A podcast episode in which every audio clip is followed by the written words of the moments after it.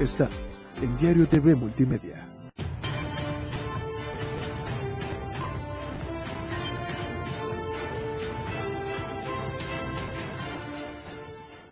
¿Qué tal? ¿Cómo está? Muy buena noche, qué gusto saludarlo. Iniciamos mes y también iniciamos semana. Quédese con nosotros en Chiapas a cierre con lo más importante, obviamente, del día de la mejor manera. Soy Efraín Meneses y transmitimos en vivo desde Tuxtla Gutiérrez. ¿Qué le parece si se queda con nosotros los siguientes 60 minutos? Porque lo que hoy es noticia, mañana es historia.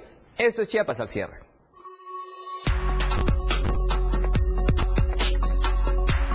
Acusan al delegado del INAMI por actos de corrupción. Le tendremos los detalles.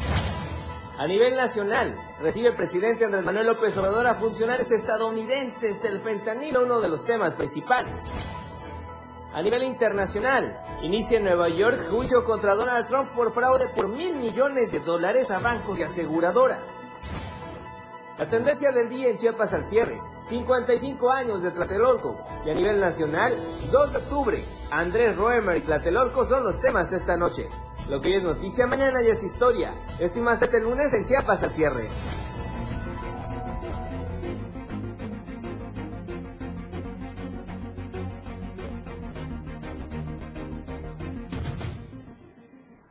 ¿Qué tal? Qué gusto saludarlo nuevamente. Buenas noches. Qué bueno que esté en vivo ya con nosotros en Chiapas. Así gracias por sintonizarnos, por vernos y por escucharnos. Soy Efraín Meneses desde Tuxtla Gutiérrez, la bella capital del estado de Chiapas, iniciando nueva semana, obviamente con mucha información acontecida todo este fin de semana. Quédese con nosotros. Recuerde, todos los, días, perdón, de lunes a viernes de 7 a 8, le informamos a usted de la mejor manera. Gracias a todo un equipo de producción y, por supuesto, de información que está en la cobertura de todo de lo que ocurre, de todo lo que ocurre en Chiapas, México y el mundo. Están a su disposición las cuentas que aparecen en pantalla, Twitter, Diario Chiapas, Instagram, si usted lo prefiere, Diario de Chiapas Oficial.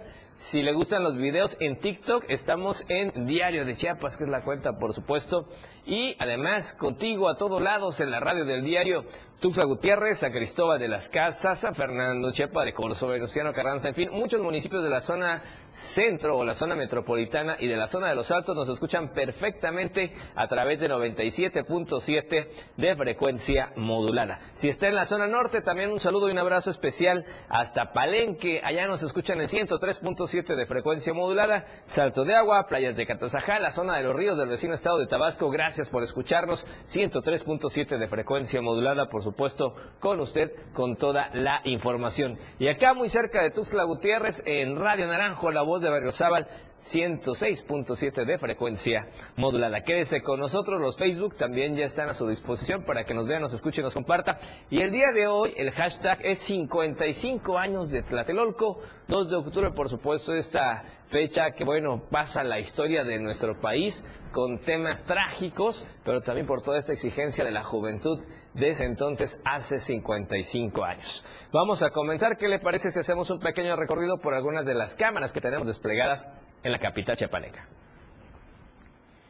Estamos en la zona de la Quinta Norte, la incorporación hacia el libramiento norte de oriente, de poniente a oriente, perdón.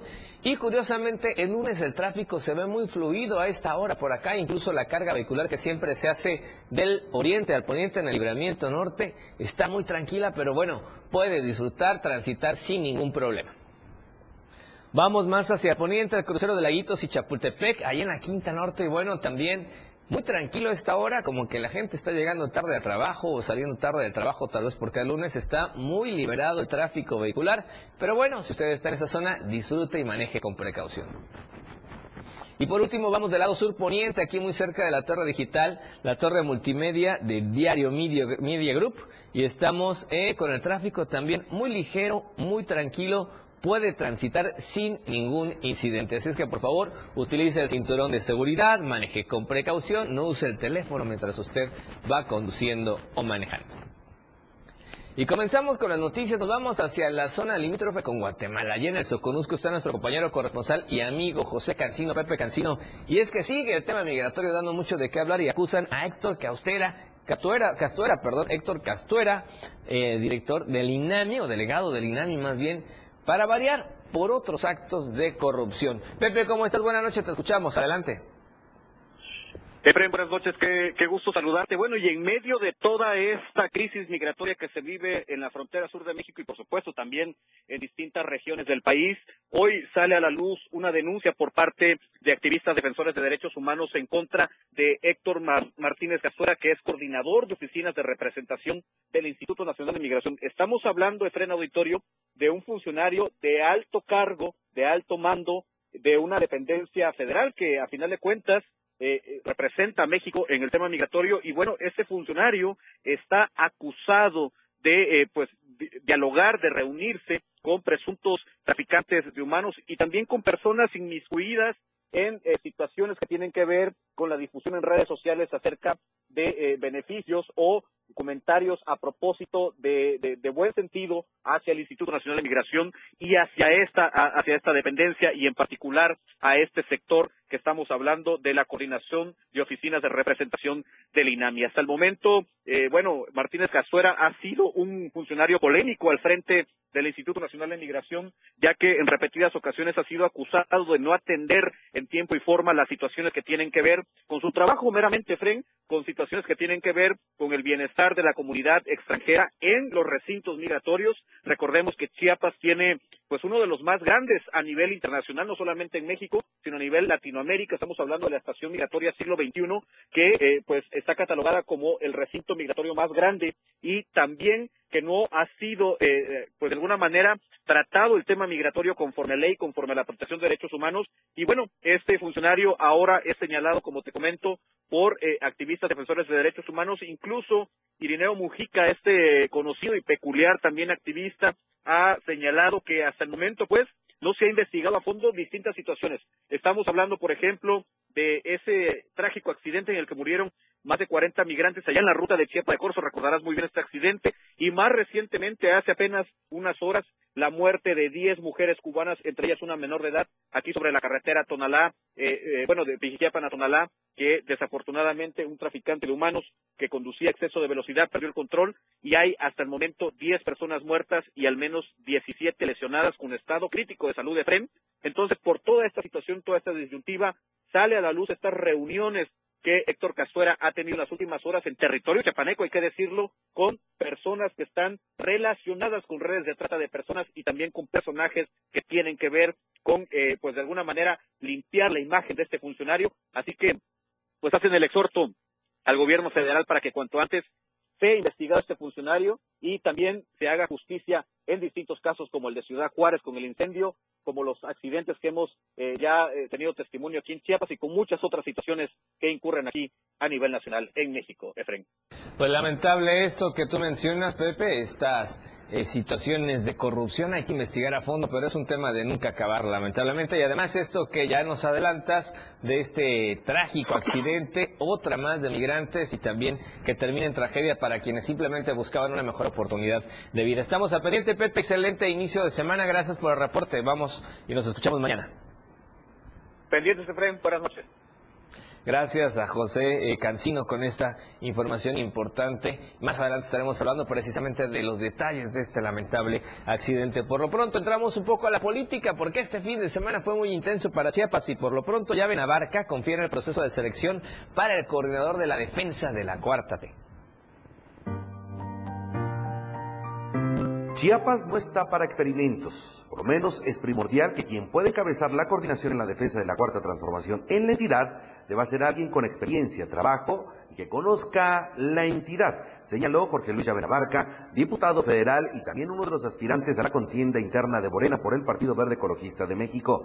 Expresó en entrevista que será el próximo martes cuando se dará a conocer la lista de los seleccionados, afirmando que él se mantendrá en el proceso si así lo refiere la dirigencia nacional del Partido Verde Ecologista de México. Dijo al respecto que la militancia lo está respaldando, siendo uno de los punteros en las encuestas del Verde, ya que ha tenido en los últimos meses un crecimiento de hasta cuatro puntos porcentuales, lo que lo coloca como una de las mejores vas afirmando, por supuesto, que trabajará por Chiapas a través de la experiencia que ha mantenido por más de 25 años. La experiencia, la capacidad, los resultados, hoy Chiapas sin duda eh, no está para experimentos ni está mucho menos para estar improvisando. Creo que quienes venimos del pueblo, quienes hemos vivido aquí durante más de, en Tuxtla, más de 25 años y yo tengo 50 años cumplido, todos vividos en Chiapas, más de 25 años de experiencia en materia de seguridad, de justicia, del Estado de Derecho. Nosotros Nuestra última carta de presentación como servidor público fue los dos años de la Fiscalía, donde logramos reducir se redujo más del 75% los bloqueos carreteros, donde iniciamos una campaña importante de cero impunidad, que logramos recuperar casi 40.000 hectáreas y logramos reducir, por supuesto, la incidencia delictiva a ocupar Chiapas en segundo lugar a nivel nacional. Esas son las cartas de presentación de llave Navarca. Y... En este mismo sentido hizo un llamado a toda la militancia, tanto del Partido Verde, el Partido del Trabajo y también el Partido de Morena, a que trabajen unidos, que no se pierda el objetivo que es abonar a la cuarta transformación y también al proyecto que encabeza Claudia Sheinbaum, por lo que dijo seguirá trabajando y en su momento de no ser elegido apoyará esta transformación necesaria en nuestro país. Para Diario Media Group, Eden Gómez. Bien, y antes de irnos al primer corte comercial, le quiero recordar a usted que en el diario de Chiapas siempre estamos a la vanguardia en las tecnologías y redes sociales. Y cheque esto porque es el nuevo canal de WhatsApp, novedades. Sigue nuestro canal de WhatsApp. Es muy fácil. Solo ingresa a la página web de Diario de Chiapas. Dale clic a la imagen que te llevará al canal de Diario Media Group de WhatsApp y dale seguir. Con estos sencillos pasos podrás mantenerte informado de todo lo que sucede en Chiapas, México y el mundo. Todo al alcance de tu mano. No olvides activar las notificaciones. Bien, ahí está la información. ¿Qué le parece si vamos a corte comercial y regresamos con más en Chiapas al cierre? Esto es Chiapas al cierre.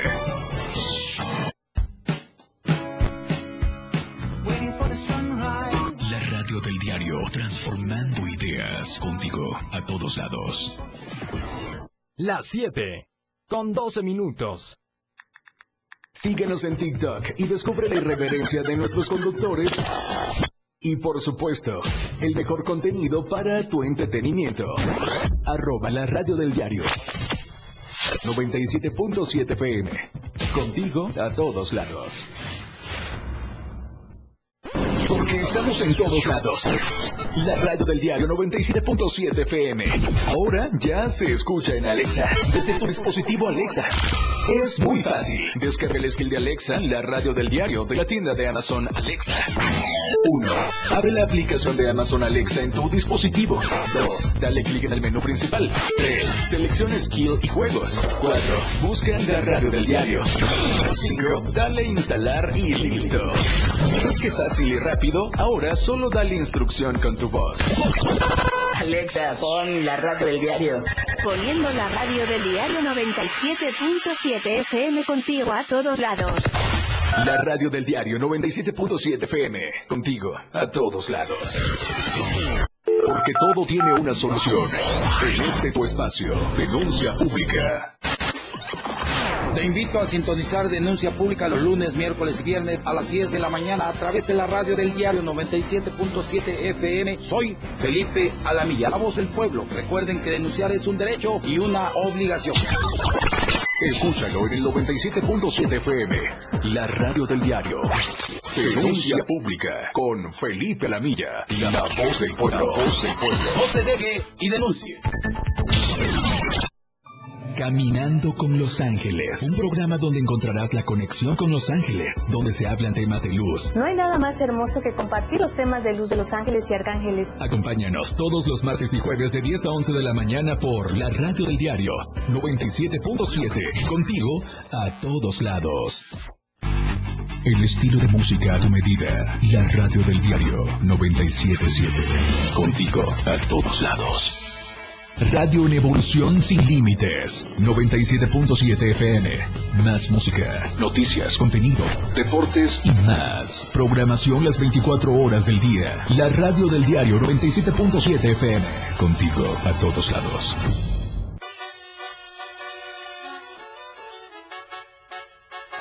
Somos tendencia, somos radio, la radio del diario 977. Una programación que va más allá de un concepto radiofónico 977.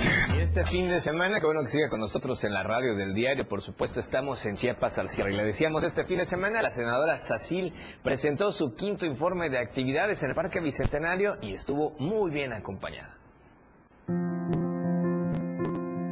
La senadora de la República, Cecil de León Villar, rindió su quinto informe de actividades por la grandeza de Chiapas, en una mañana nublada y lluviosa en Tuxtla Gutiérrez, en compañía de poco más de mil personas, la legisladora dio gracias por el apoyo del pueblo chiapaneco en su andar político. Tras el recibimiento caluroso por parte de los presentes, la legisladora chiapaneca habló sobre el gran trabajo que están realizando las mujeres en la política pública del país y su labor en el Senado, de suma importancia para México y Chiapas. Que me dan fuerza y me impulsan todos los días para trabajar por cada una y cada uno de ustedes, para que tengamos una mejor calidad de vida y que tengamos bienestar en todos los rincones de Chiapas. En su participación, Minerva Citlali Hernández Mora, senadora y secretaria general del Comité Ejecutivo Nacional de Morena, habló sobre la importancia de que una mujer como Sacil de León sea parte de un proceso histórico en nuestro país. Y como es tiempo de mujeres, por supuesto, cuando cuando Cecil me invitó a su informe, pues con mucho gusto decidí acompañarla como parte de la dirigencia de Morena, porque ella es parte fundamental de este bloque de legisladores que sin duda pasaremos a la historia como los primeros, los primeros legisladores que no han aprobado ninguna modificación constitucional ninguna ley en contra del pueblo. En el estrado de León Villar no dudó en señalar la consolidación de la 4T en nuestro país y el desarrollo que se traerá en el sureste mexicano, especialmente para Chiapas. La cuarta transformación va a continuar no solo en Chiapas, sino en todo el país. Que la esperanza siga, que la desesperanza se convierta en ilusión, que se terminen las injusticias y que viva la igualdad y que viva el amor. ¡Que viva Chiapas! ¡Que viva México! Para Diario Media Group, Francisco Mendoza. Así es, estuvo muy bien acompañada. Y vamos a otros temas, vamos a reportaje de la semana y escucha estas cifras. Resulta que los delitos y la inseguridad le cuestan al pueblo 319.1 mil millones de pesos. Como ve, vamos al dato. ¿Qué? ¿No va? ¿No te robar?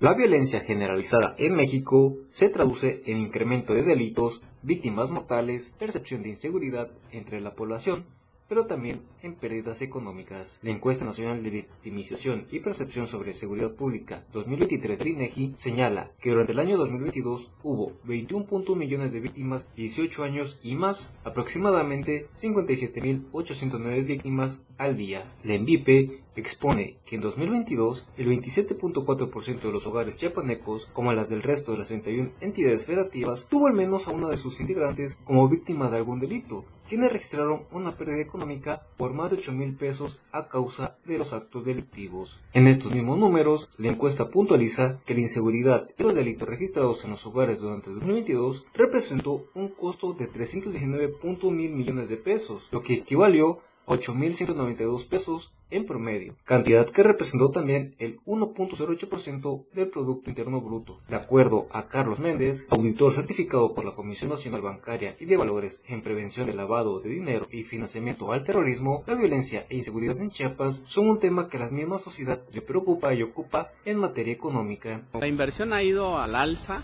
toda vez que cada vez la, gente se ha sentido más insegura. Esa es la, la, percepción que tiene de seguridad, ya no es de seguridad, más bien es una percepción de inseguridad. Y las inversiones van desde comprar a lo mejor un gas, eh, pimienta precisamente para defenderse en la calle, hasta un arma de fuego que muchas personas ya lo han empezado a tomar como una opción de tenerla en casa, pues para defenderse precisamente porque ya se sienten amenazados. Nadie se defiende si no se siente amenazado. Ese es su punto. El especialista agrega que además de las pérdidas económicas a consecuencia de haber sido víctima del delito, la mayoría de las personas que sufrieron este acto tomaron otro tipo de medidas preventivas, como la seguridad tecnológica, ya que a pesar de los cientos de videocámaras que operan en la capital, no existe una regulación que mejore su efectividad. Dentro de la ciberseguridad, Eliseo Aranda, director de tecnología integral SADCB, responde que en Chiapas cada vez son más las familias y empresas que invierten en seguridad electrónica con la implementación de sistemas privados de alerta y videovigilancia. Este aumento de usuarios reconoce el profesional que se debe a que cada vez hay más ciudadanos que han sido víctimas de actos criminales. De tal forma, Eliseo Aranda menciona que la inversión en videovigilancia informática puede representar un costo de 3 mil a 5 mil pesos por hogar. Varían dependiendo de cuántas este, el cliente que, que necesite, ¿no? Es una alarma está saliendo alrededor de entre 3 mil a 5 mil pesos la más básica, ¿no? Este, de cámaras igual, están los mismos precios. Y el servicio de monitoreo, ese sí, ahorita lo tenemos en promoción. Este, la mensualidad cuesta 4.90 masiva y si quieren pagar la anualidad ya se les regala dos meses y nada más pagan 10. Por tanto, y dentro de este fenómeno, el INEGI también añade que para la implementación de medidas preventivas, las familias mexicanas destinan en un año alrededor de 105.5 mil millones de pesos, mientras que las pérdidas por victimización representan alrededor de 213.4 mil millones de pesos. Dentro de este panorama, Sergio Alejandro de la Rivera, secretario ejecutivo del Sistema Estatal de Seguridad Pública, destaca que en los últimos cinco años el gobierno mejoró el Centro de Control, Comando, Comunicación, Cómputo y Calidad C5 con la obtención de equipo certificado para de seguridad, periodo en el que dijo se puede presumir que Chiapas pasó de tener 252 cámaras de videovigilancia en 2018 a más de 2.300 en 2023, logrando ser así uno de los estados con más avances en la materia con el C5 Escudo Urbano. El proyecto Magdo del gobernador en Chiapas ha sido el C5 Escudo Urbano, que se inició en el 2018, en diciembre del 2018, que asciende más de mil millones de pesos de inversión. Son cámaras que no existían en el estado de Chiapas. Teníamos 252 cámaras, de las cuales solo eh, 102, 103 servían y la mayor parte estaba en la capital. Eh, hoy tenemos más de 2.300 cámaras en el estado de Chiapas que cubren el territorio de las nueve regiones y que este da información hacia la autoridad que es la Fiscalía General de Justicia y es la que procede en hacer la investigación como tal. Nosotros no podemos estar difundiendo ni diciendo lo que pasa en Chiapas, es la autoridad, hay una autoridad que se encarga de darle seguimiento a esto y funciona al 100%. Pese a que el gobierno estatal ha invertido del gasto público en materia de vigilancia y seguridad, las y los ciudadanos deben implementar medidas preventivas como la adquisición de cerraduras, alarmas, cámaras de vigilancia, contratación de seguros y entre otros más para contener al crimen organizado en la entidad. Para Diario Media Group, Ainar González.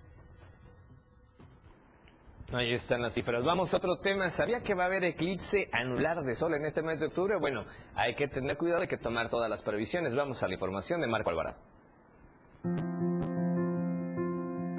El próximo sábado 14 de octubre se verá en Chiapas uno de los eventos astronómicos más importantes del año 2023, un eclipse solar de tipo anular que será observable en un 80%. Su punto máximo se alcanzará a las 11 horas, evento para el que el Club Astronómico Hatamatsa tiene preparada ya una jornada de observación a través de telescopios que cumplen con las regulaciones que son necesarias para observar este fenómeno.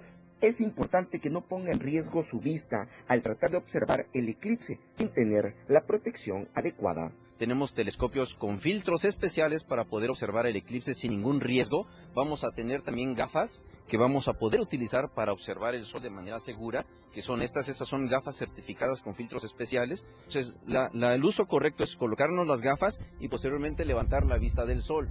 Observar por máximo 10 segundos, bajar la mirada y retirarnos los lentes. Gafas como estos, ¿no? Estos no protegen para nada, no protegen en nada. Esto nada más nos ayuda a, reducir el brillo ¿no? el ambiental, pero no nos protege para la observación solar. Por eso, eh, ni siquiera las sombras 14 que usan los, los, soldadores, de preferencia que usen de sombra 16 en adelante, para que puedan observar de alguna manera este, segura, sin causar daños a la observación, pero por eh, breves instantes, 10 segundos máximo, por la posición que tendrá la luna respecto al sol, en este eclipse no habrá un oscurecimiento total del día. Sin embargo, el fenómeno será apreciable en el territorio estatal, de acuerdo con las últimas proyecciones astronómicas.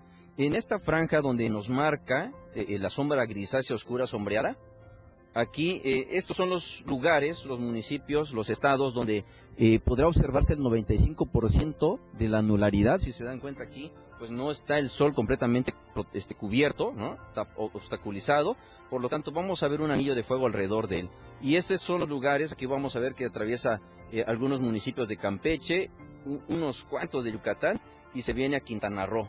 Entonces pasa por Belice y se va a Sudamérica. Entonces Chiapas, nosotros estamos ubicados aquí, Tuxtla Gutiérrez, Comitán, San Cristóbal, Cintalapa, Jiquipilas, toda esta zona de aquí, vamos a tener una, un 80% de, de parcialidad. Si se dan cuenta aquí vamos a ver como una media, casi casi como una luna creciente, ¿no? Eh, así le denom- denominamos, pero pues es prácticamente este, el 15% del disco solar que vamos a poder observar.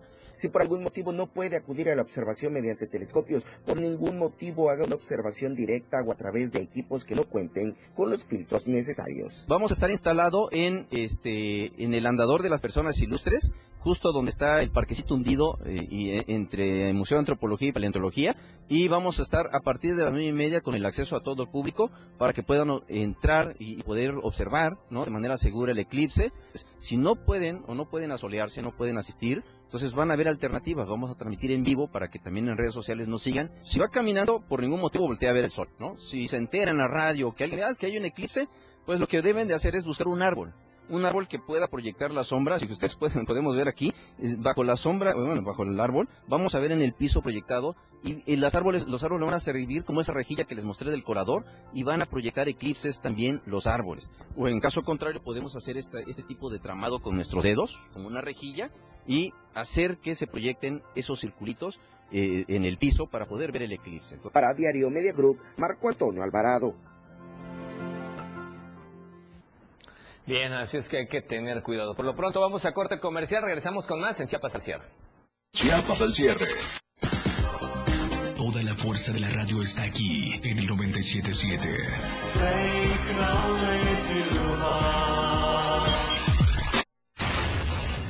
97.7. La radio del diario. Más música en tu radio. Lanzando nuestra señal desde la torre digital del diario de Chiapas, Libramiento Sur Poniente 1999. 97.7. Desde Tuxtla Gutiérrez, Chiapas, México. XHGTC, la radio del diario. Contacto directo en cabina 961-612-2860. Escúchanos también en línea. www.laradiodeldiario.com. 97.7, la radio del diario. Más música en tu radio. Las 7. Con 28 minutos. Deja que muchas personas conozcan tus productos o servicios. Anúnciate en nuestras pantallas del diario Media Group y haz que tu imagen se vea bien. Amigo, este tráfico me desespera. Me muero de hambre. Ah, mira, amiga, en la pantalla, un restaurante chino. ¡Vamos! Contáctanos al 961-225-6501 y al 961-296-1355. Somos una extensión más del diario Media Group. Estamos bien ubicados en Tuxtla Gutiérrez, Antorcha Libramiento Sur Poniente, Boulevard Laguitos y Glorieta Plaza Sol.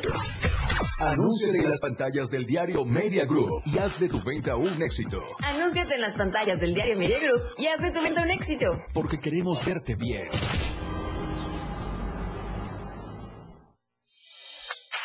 Ahora la radio tiene una nueva frecuencia. Hoy la radio es la radio del diario, usando toda nuestra señal desde Chiapas. Más música, más programas, más contenido. La radio es ahora 97.7, contigo a todos lados. En el 97.7 FM, la radio del diario se escucha el rock de todos los tiempos y todos los géneros. Escúchalo en Rock Show, conducido por Miguel Sengar. Más de 15 años hablándote de rock. Por el 97.7 FM, la radio del diario. Si es bueno y es rock. Escucha grandes grupos y solistas en Rock Show. De lunes a viernes, de 8 a 9 de la noche.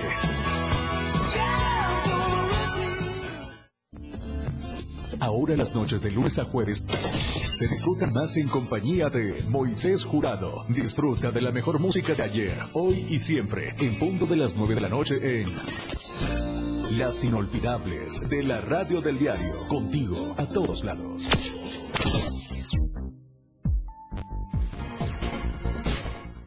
Gracias por seguir con nosotros. Ahora, ¿qué le parece si vamos a la información de las nacionales? Vaya que hubo sucesos delicados este fin de semana. Hola, ¿qué tal? ¿Cómo están? Muy buenas noches. Bienvenidos a la Información Nacional. Soy Alejandra Domínguez y los saludo con mucho gusto desde la Torre Digital de Diario de Chiapas. Espero hayan tenido un excelente fin de semana. Pasando a la información, se derrumbó el techo de una iglesia en Tamaulipas. Autoridades reportan 10 personas fallecidas. Si les parece, vamos a la información. El colapso del techo de una iglesia en el municipio de Ciudad Madero deja como saldo 11 personas fallecidas y 40 heridas, 22 de las cuales se encuentran aún recibiendo atención médica, mientras que dos de ellas se encuentran en estado grave debido a sus lesiones. El domingo por la tarde, cuando alrededor de 100 personas asistían a un bautismo en la iglesia de Santa Cruz en Ciudad Madero, Tamaulipas, la estructura colapsó mientras se desarrollaba dentro del lugar la ceremonia. Esto sorprendió a varios asistentes, quienes estaban en el exterior para inmediatamente intentar auxiliar. El arribo de voluntarios, personal de protección civil, bomberos, entre otros, fue inmediato, al igual que familiares de los asistentes. Esto provocó caos por el número de personas que intentaron ayudar y otros llevaron insumos para labores de rescate. De a poco fueron saliendo lesionados y se confirmó por la vocería de seguridad pública la cifra de 11 muertos, incluidos uno de los niños iba a ser bautizado. Además de 40 lesionados trasladados a los nosocomios del Instituto Mexicano del Seguro Social y el Hospital Civil de esta ciudad, así como del ISTE, Pemex y privados, dos de ellos en situación grave y algunos menores de edad. Pasando a otros temas, una mujer identificada como Trinidad Reyes perdió la vida el pasado domingo mientras acarreaba agua para su vivienda, ubicada en la colonia Villas de Alcalí, en el municipio de García, Nuevo León. De acuerdo con vecinos de la víctima, ella llevaba tres días sin agua, por lo que salió de su casa para ir a recoger el líquido a un tinaco comunitario, pero de camino a su domicilio se desvaneció y murió informaron que fue durante la tarde del primero de octubre cuando el cuerpo de la mujer de 45 años de edad quedó tendido sobre la vía pública. Al lado del cadáver también quedaron dos baldes cargados con alrededor de 20 litros de agua cada uno. Vecinos y familiares de la mujer alertaron a los equipos de emergencia, pero ya no pudieron hacer nada por ella y fue declarada muerta en la escena. Vecinos de la mujer comentaron en redes sociales que Trinidad comenzó a sentirse mal mientras acarreaba agua, por lo que de forma extraoficial dieron a conocer que el fallecimiento podría estar relacionado a un infarto ocasionado por el gran esfuerzo de acarrear el agua, aunque esto no está confirmado por las autoridades. Se espera que el cuerpo sea sometido a una necropsia para así esclarecer las causas de la muerte. En otra información, a través de redes sociales circula el video que muestra el momento en el que secuestran a una niña de cuatro años en la capital de Oaxaca. Este fin de semana empezó a viralizarse la grabación que muestra a dos personas, un hombre y una mujer llevándose a la fuerza a la niña. En el video se ve como una pareja sustrae a la menor de edad de un domicilio ubicado en la calle Primero de Mayo. Se mira a la mujer de vestimenta gris corriendo con la niña en la colonia Volcanes ubicada al norte de la capital de Oaxaca. Posteriormente, la mujer le pasa la menor a un hombre con gorra. Ambos empiezan a correr mientras que una persona de la tercera edad intenta alcanzarlos. Sin embargo, esta no logra alcanzar a los secuestradores de la pequeña. Tras la difusión del video, la policía de la capital oaxaqueña empezó las investigaciones. De acuerdo con medios locales, los primeros informes detallaron que la menor se llama Yamilet Concepción Hernández Ramírez y tiene cuatro años. Presuntamente, uno de los secuestradores de la niña en Oaxaca es su madre. Esto debido a que su abuela posee la custodia de la menor, ya que su padre se encuentra dentro de un anexo por adicción. Asimismo, la madre de la menor fue declarada como adicta a sustancias nocivas. Esta mujer fue quien acudió al domicilio con su nueva pareja, quien es un lavacoches, para secuestrar a su hija. Debido a que la abuelita de la menor le preocupa que su nieta esté en peligro, decidió levantar una denuncia por los hechos. Tras dicho acto, la unidad de búsqueda de personas desaparecidas y no localizadas, dependiente de la Fiscalía de Oaxaca, emitió una ficha de búsqueda. Concluyendo con la información, un bebé de 44 días de nacido y su abuela fallecieron tras un trágico accidente sobre la carretera federal transísmica entre los municipios de Acayucan y Sayula de Alemán en la zona sur del estado de Veracruz. Cuatro integrantes de una familia oriunda del municipio de José Azueta viajaban a bordo de un taxi y chocaron contra un autobús a la altura del kilómetro 64, frente al entronque de la autopista Cozoleacaque-La Tinaja. La unidad de alquiler quedó totalmente destrozada y los pasajeros gravemente heridos al interior. Paramédicos de caminos y puentes federales, con apoyo de Protección Civil de Acayucan, Oluta y Sayula de Alemán, brindaron asistencia prehospitalaria a las personas. Sin embargo, horas después se reportó el fallecimiento de Matilde Alegría Morales, de 54 años de edad, y su nieto Ángel Gabriel, de apenas 44 días de nacido.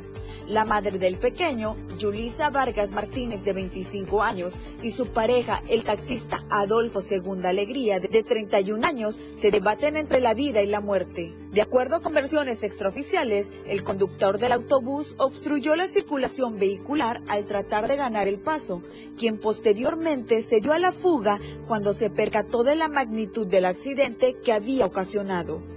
La familia afectada viajaba con dirección a la ciudad de Acayucan, presuntamente a una cita médica. Sin embargo, dos de sus integrantes encontraron la muerte tras el fuerte accidente. Esta fue la información del día de hoy. Gracias a todos por acompañarnos. Ha quedado usted muy bien informado. Que tenga un excelente inicio de semana. Nos vemos el día de mañana con más información nacional. Muy buenas noches. Gracias por continuar con nosotros en Chiapas al. Estaba toda la información nacional y qué terrible esto que ocurrió en el norte en esta iglesia. Estaban en plena misa y bueno, sucedió esta tragedia, detalles de la construcción. Pero bueno, vamos a otro tema. Recordará que este fin de semana era el Día Internacional del Café y este reto de café impulsado por el Museo del Café para reconocer la importancia de este gran aromático, pues ocurrió este fin de semana y también tuvo mucho éxito.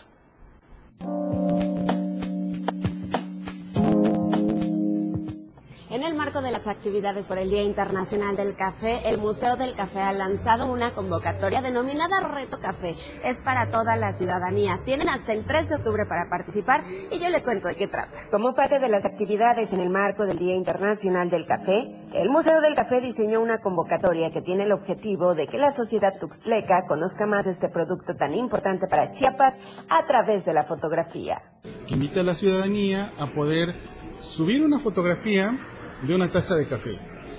Y eh, la imagen que tenga mayor cantidad de likes, por así decirlo, es quien va a ser acreedora de los premios que estamos ofertando. Son tres principales premios, eh, no son económicos, sino que son de capacitación. La convocatoria está abierta a todo el público y los ganadores se darán a conocer el próximo 4 de octubre. Es importante que sepas que el primer lugar será acreedor a siete talleres básicos de barismo, el segundo lugar a cuatro talleres y el tercer lugar a tres talleres de barismo elección. Eh, la dinámica que nos puedan seguir en las redes sociales, puedan compartir la publicación e invitar a sus amigos y familiares a que le puedan dar like a la imagen. Em, en esta imagen no buscamos una imagen perfecta, por así decirlo, ni tampoco una técnica específica en el tema de café, simplemente es algo que relacione la taza y que tenga más likes, nada más. En la búsqueda de nuevas estrategias para llegar a público más joven, es que el Museo del Café diseñó esta convocatoria denominada Reto Café. Si tú deseas visitar y conocer más acerca de este espacio en nuestra ciudad, puedes visitarlo de lunes a viernes en un horario de 9 de la mañana a 5 de la tarde y consultar su cartelera de actividades gratuitas para todo el público a través de sus redes sociales. Con imágenes de Manuel Sánchez para The Media Group, Carla Nazar. Bueno, y retomamos el tema de la situación de migrantes de este trágico accidente donde ya hay 10 personas que fallecieron y 6 que están heridos. 10 migrantes muertos y 15 más heridos, entre ellos cuatro menores de edad, todos de origen cubano, fue el saldo de un accidente carretero en el kilómetro 134 de la carretera costera Pijijiapan-Tonalá. Así lo narró Pedro Tadeo Castillo, secretario de Protección Civil de Pijijiapan. Bueno, nosotros recibimos una llamada del 911 a nuestra línea telefónica de protección civil argumentando de un accidente en el kilómetro 134, eh, tramo Pijiquiapan-Tonalá. Eh, al acudir al lugar nos encontramos con un accidente bastante feo, pues donde estaba un camión eh, volcado automáticamente con personas lesionadas. Todas las personas fallecidas eran del sexo femenino, en tanto que los heridos fueron trasladados a diversos hospitales de la región, de acuerdo a la gravedad de sus lesiones. Fueron nueve personas mayores, damas y una menor de edad. Se trasladaron al Hospital Básico Comunitario de Pijijiapan 15 personas. Dentro de las 15 iban cuatro menores de edad. Sí, estaban cinco de gravedad que ya fueron de hecho movidos a otros hospitales. Se movió por parte de Protección Civil a Tapachula, al Hospital Tapachula, a Huixla y a Tonalá. Aproximadamente eran entre 35 y 40 los migrantes cubanos que eran trasladados de manera hacinada en un camión de carga de 3 toneladas sin placas cuando ocurrió el accidente, aproximadamente a las 5.30 de la mañana de este domingo. De los que movimos fueron 25, pero sí eh, por ahí, por testimonios de otras personas, que algunos salieron caminando. Por el miedo, ¿no? Ya ve que son indocumentados, por el miedo salieron caminando, ¿sí? Pues me imagino que normal han de haber unos 35 personas ahí en ese camión. Las autoridades estatales y federales activaron un operativo de atención y protección a los cubanos sobrevivientes, en tanto que de los traficantes de personas que los trasladaban no se sabe nada. A través de sus redes sociales, la Embajada de Cuba en México lamentó los hechos y anunció que la cónsul en Veracruz llegaría a Chiapas para visitar a los heridos hospitalizados, además que un vicecónsul cubano haría lo mismo para apoyar en la identificación de los fallecidos. En ese mismo contexto, el gobierno cubano instó a sus connacionales a migrar de manera segura, ordenada y usar vías regulares. Para Diario TV Multimedia, Fernando Cantón. Lamentable noticia. Vamos a corte comercial tercero de esta noche. Regresamos con más en Chiapas al cierre. Chiapas al cierre con Efren Meneses. El estilo de música a tu medida. La radio del diario 97.7 FM. Las 7. Con 44 minutos. Explorando a diario, conociendo Chiapas.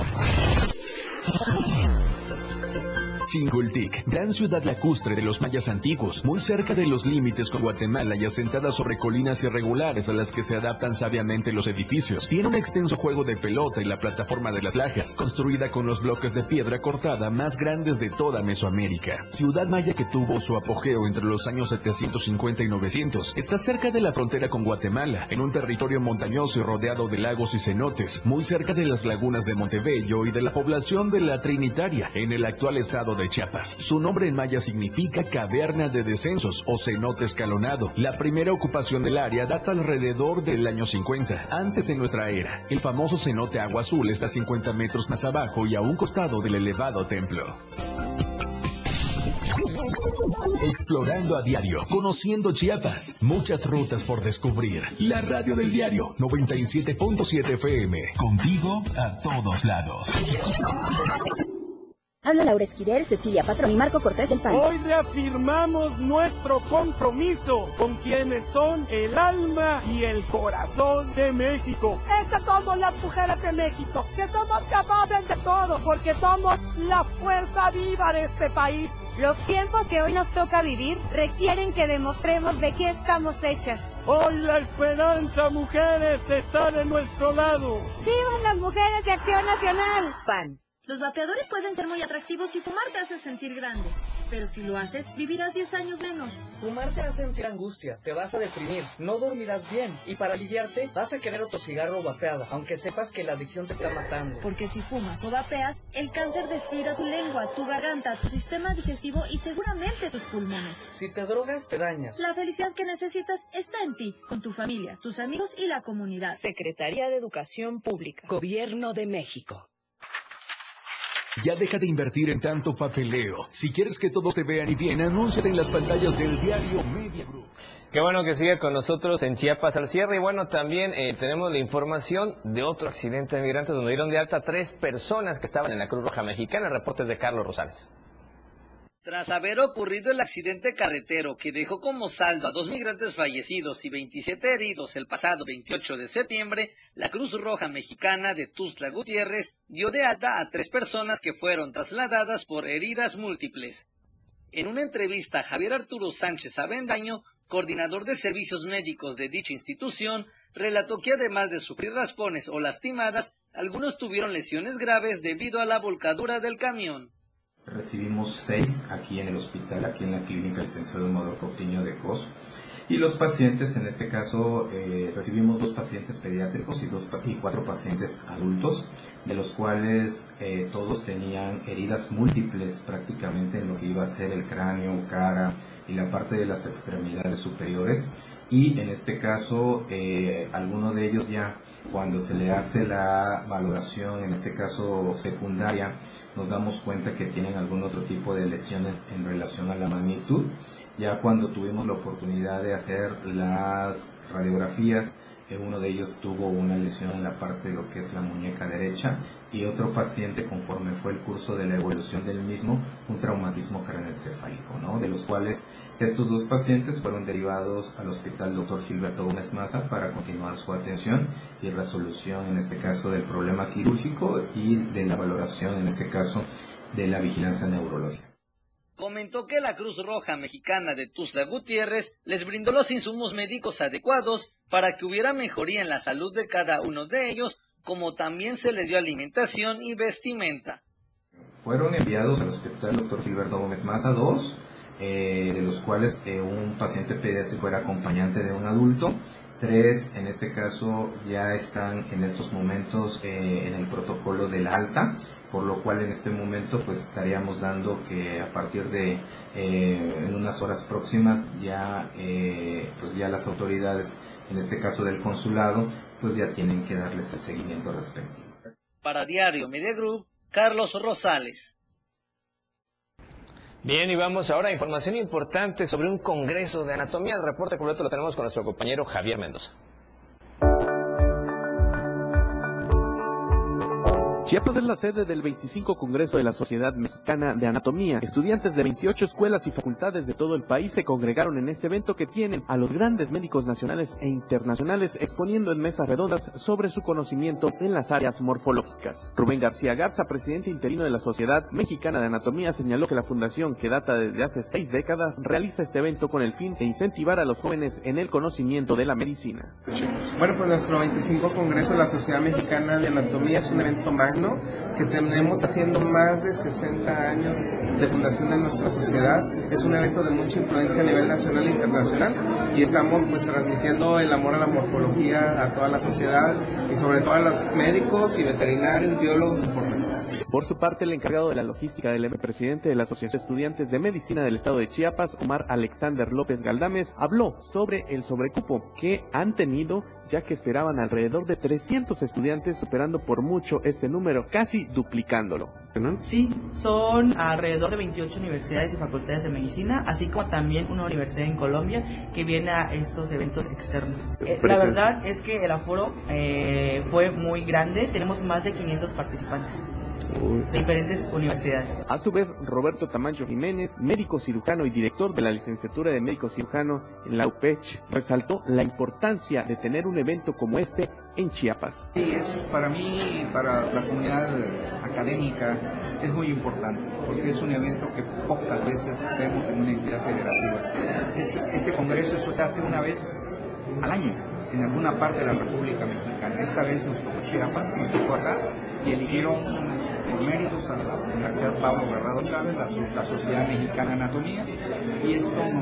Este evento cuenta con 48 profesores invitados, académicos de renombre nacional e internacional. La idea es de que los estudiantes tengan la oportunidad de ser parte de un congreso de esta magnitud, no importa si son de escuelas privadas o públicas, la intención es el aprendizaje. Para Diario Media Group, Francisco Mendoza. Bien, y vamos con más información que tiene que ver también con la salud, porque resulta que el Hospital San Lucas cuenta con una moderna sala de hemodinamia. Vamos a ver de qué se trata.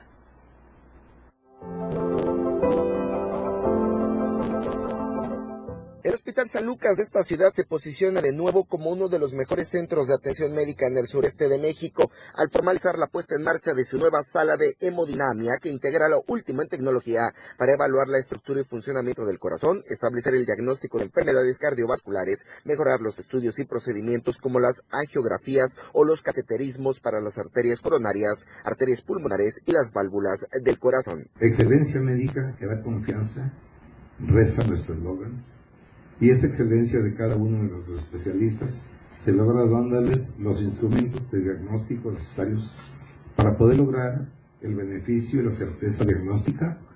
Es un equipo de hemodinamia de la más alta calidad, marca General Electric, la cual se encuentra en el tope de línea del mercado, atendiendo a todas las especialidades como cardiología, oncología, entre muchas otras. Este importante avance en la atención y diagnóstico médico es resultado de la adquisición del moderno equipo Innova IGS 530 de la empresa General Electric, que está diseñado para admitir una variedad de procedimientos, ya sean cardiovasculares, electrofisiológicos, oncológicos y procedimientos de intervenciones neurológicas.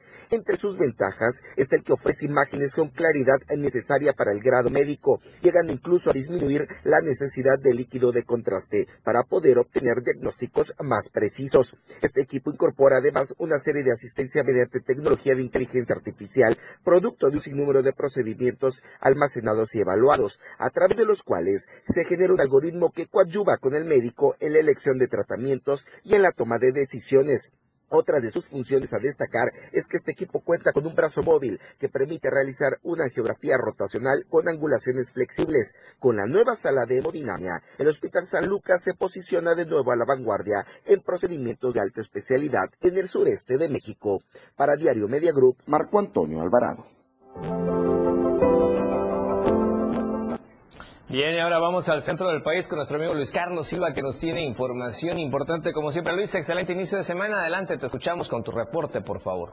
Gracias, Efraín. Cordial saludo también para ti y los amigos del auditorio. El presidente Andrés Manuel López Obrador se reunió con congresistas de Estados Unidos en Palacio Nacional, a quien les expuso las acciones que México habrá de emprender en el trabajo muy importante de la lucha contra el fentanilo. También habló de migración y aseguró que su gobierno sigue impulsando políticas públicas decididas para atender estos dos graves flagelos ante los congresistas norteamericanos, principalmente del Partido pues republicano. El presidente López Obrador dijo que la lucha contra el tráfico de drogas, en específico contra el fentanilo, forma parte del acuerdo bicentenario sobre seguridad, salud pública y comunidades seguras.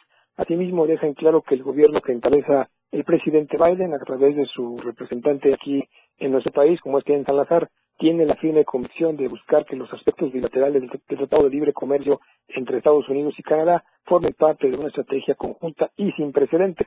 Asimismo, Frena Victorio dijo que este es el momento de ampliar vínculos en todo el continente americano para lograr una integración justa en la que nadie se quede de lado. Asimismo, reconoció Frena Victorio la voluntad del presidente de la República para reunirse con políticos estadounidenses con quienes hay un diálogo franco, abierto y directo, así como también un trabajo muy incluyente de cara al ocaso de su gobierno. López Obrador dijo que continuará la cooperación con Estados Unidos, pero sin subordinación, es decir, haciendo valer el respeto a la soberanía nacional y trabajando de una manera efectiva más allá de las fronteras.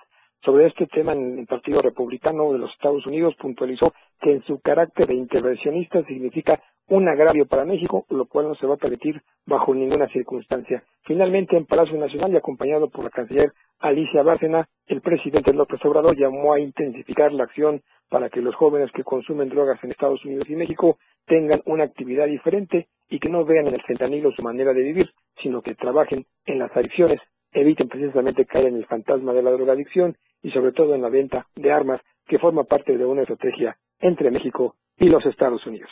Hasta aquí mi información, Efren, un abrazo, buen inicio de semana y como siempre un pendiente desde la capital de la República Mexicana. Muy buenas noches. Gracias, gracias mi estimado Luis, estamos pendientes y bueno, sigue siendo el tema del fentanilo principal entre ambas naciones. Gracias, excelente inicio de semana, te escuchamos mañana. Con todo gusto, buenas noches. Y con esta información nos vamos. Gracias a usted por haber, haber estado con nosotros durante esta hora, por haber iniciado la semana también con nosotros en Chiapas a cierre. Nos vemos primero Dios mañana a las 7 de la noche en Chiapas a cierre. Descanse y disfrute el resto de la noche de este lunes como usted ya sabe y como tiene que ser, de la mejor manera.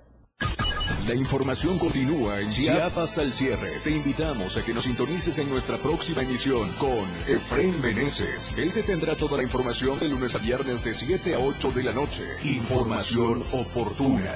Por el 97.7 FM, la radio del diario. Somos lo que te mueve. Somos música. Somos radio. Somos la radio del diario. Más música en tu radio.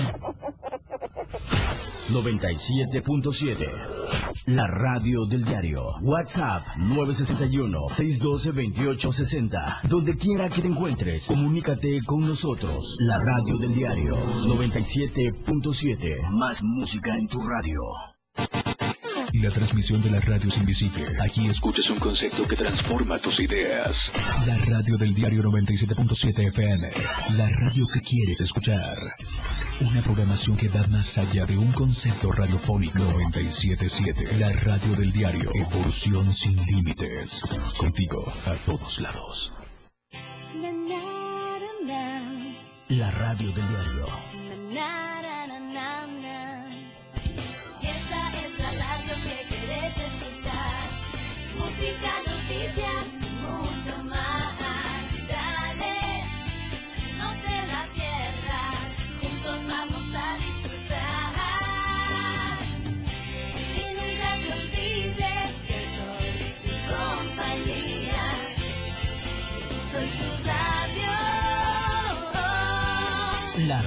Del diario.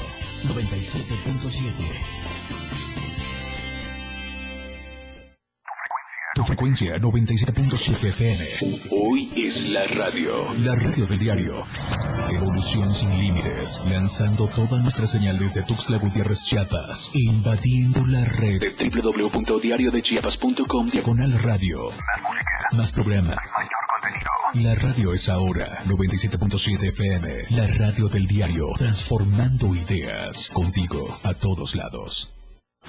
Editorial de la radio del diario. El diputado petista Carlos Morelos Rodríguez no puede comprobar que su riqueza e imperio político proviene de la legalidad, especialmente después de la investigación periodística que descubrió que durante su periodo como presidente municipal de Palenque defraudó el erario por una suma que alcanza los 125 millones de pesos. Esto se sabe tras una revisión de los informes de la cuenta pública de la Auditoría Superior del Estado, que documentó que dichos recursos habían sido etiquetados para la mejora del tramo urbano Maya Chola la Cabeza Maya, que según se sabe el contrato fue